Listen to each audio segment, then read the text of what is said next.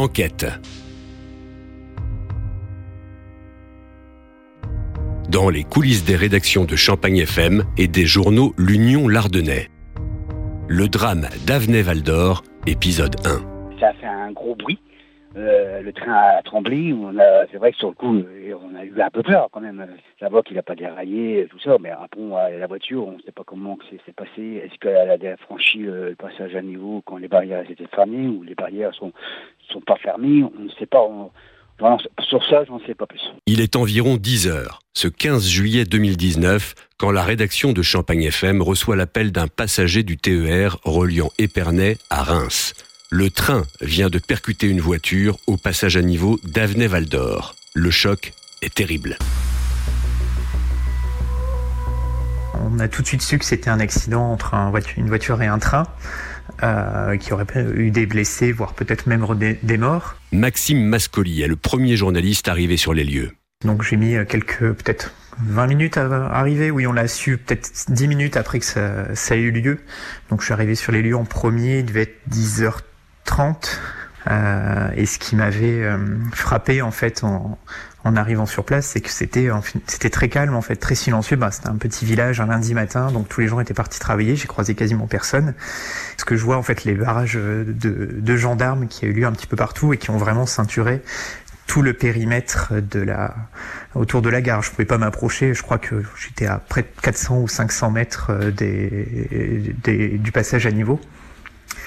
J'ai essayé hein, de, de, passer par d'autres chemins, par les vignes et tout ça, mais tout était, tout était complètement euh, bouclé sur les lieux de l'accident. Là, on était vraiment très éloigné. J'avais aucune vision sur les lieux du, du, du, drame ou du passage à niveau. Hein. Je, je, je ne l'apercevais même pas au loin. Donc j'ai attendu un, un, petit peu euh, avant de savoir euh, ce qu'il en était vraiment, même si je comprenais avec les discussions des, des, forces de l'ordre présentes que voilà c'était quelque chose d'assez grave. Le journaliste de l'Union d'Épernay sait déjà que cette journée sera longue et éprouvante. Il part à la rencontre des premiers témoins du drame. Un électricien qui travaillait euh, juste à côté euh, de, des lieux, qui a entendu en fait l'accident, le, grand boom, il a été voir ce qui se passait, puis il a vu euh, la, voiture qui était réduite à l'état d'une boule de ferraille, hein, comme il m'avait dit, et le train qui était arrêté quelques centaines de mètres plus loin.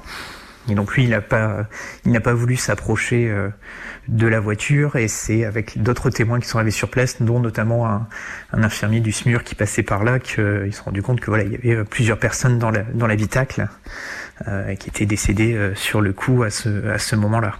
C'est ça qui était assez difficile à, à dire et qui était gênant pour pour mon, travail de journaliste. C'est, enfin, moi, je, on n'est pas des, des, vautours, ça ne m'intéresse pas d'avoir la, la Photoshop et le gros plan, mais c'est toujours difficile de, de rendre compte d'un événement qu'on ne voit pas du tout ce qui se passe en fait. Ce qu'il faut savoir aussi, c'est que dans ce genre d'événement, on attend beaucoup hein, finalement. Moi, je suis arrivé à 10h30 et je suis parti à peut-être 17h, donc j'ai vraiment passé ma, ma journée complète euh, là-bas et les, tous les, les, les informations ne s'enchaînent pas les unes derrière les autres. Faut parfois juste attendre de voir ce qu'il se passe. C'est encore plus difficile pour une jeune journaliste de couvrir un fait divers d'une telle ampleur.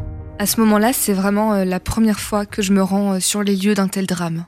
Pauline Saint-Yves, journaliste à Champagne FM. Je me souviens que quelques kilomètres avant d'arriver à Avenue-Val d'Or, je me suis posé la question est-ce que je vais voir l'accident? Est-ce que je vais apercevoir euh, ce train, cette, cette voiture? Euh, J'ai eu un petit peu de stress à ce moment-là parce que je, m'imaginais euh, l'ampleur de, la catastrophe. Et euh, une fois dans le village, il y a eu aussi un petit peu de stress, d'appréhension, euh, peut-être de croiser des, de la famille des victimes. il y a un petit peu ce côté intrusif euh, qu'on ressent à ce moment-là quand on est euh, quand on n'est pas habitué à couvrir ce genre d'événement. Et puis ce qui a été un petit peu compliqué aussi, c'était euh, d'être seul à ce moment-là sur euh, sur le terrain. Les autres médias qui étaient nombreux d'ailleurs, hein, les autres médias qui étaient sur place, ils étaient plusieurs par média et ils pouvaient se positionner à différents endroits dans la commune pour vraiment ne manquer aucune information, que ce soit au niveau de la salle des fêtes où il y avait des des victimes du train qui étaient sur place. C'était aussi au niveau de la mairie où on espérait pouvoir avoir une interview du maire à ce moment-là. Et moi, j'étais seule. Il fallait vraiment faire des choix et c'était pas évident. Et repartir euh, sans rien, c'était inenvisageable. Enquête. un podcast Champagne FM et l'Union Lardonnais. Le bilan de la collision est lourd. Quatre personnes sont effectivement tuées. Maxime Mascoli. Euh, on a appris au fil de la, des, minutes qui passaient, hein, ça s'est arrivé très vite. Hein, à 11h30, on savait qu'il y avait euh, quatre, quatre victimes, dont trois enfants. On a su ensuite, au fur et à mesure, qu'il s'agissait d'une habitante du village. Ça, c'était une chose à savoir aussi, qu'elle était assistante maternelle et que un des, un des enfants était, euh, était la sienne, était sa fille, et que deux autres étaient des enfants qu'elle gardait. Ensuite, le, le, plus long a été de savoir aussi hein, qu'est-ce qu'il s'était passé. On pouvait faire que des présomptions à ce moment-là, euh, vu l'enquête ne faisait que, commencer.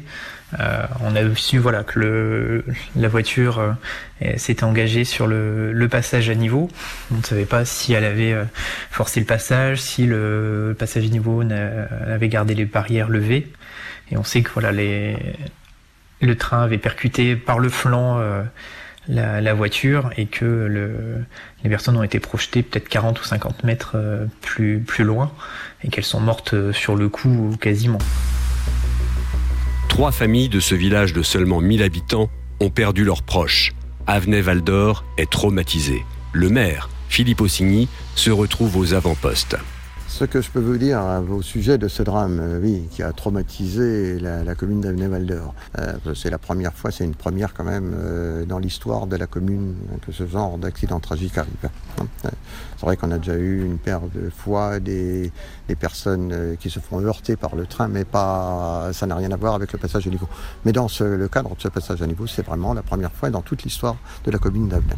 Comment ne pas être touché par un tel drame, même si on est un journaliste aguerri Maxime Mascoli a encore en mémoire les paroles d'un père suppliant les pompiers de lui dire si c'est bien sa fille qui se trouve dans la voiture petit peu avant midi, je crois, 11h30, euh, 11h45.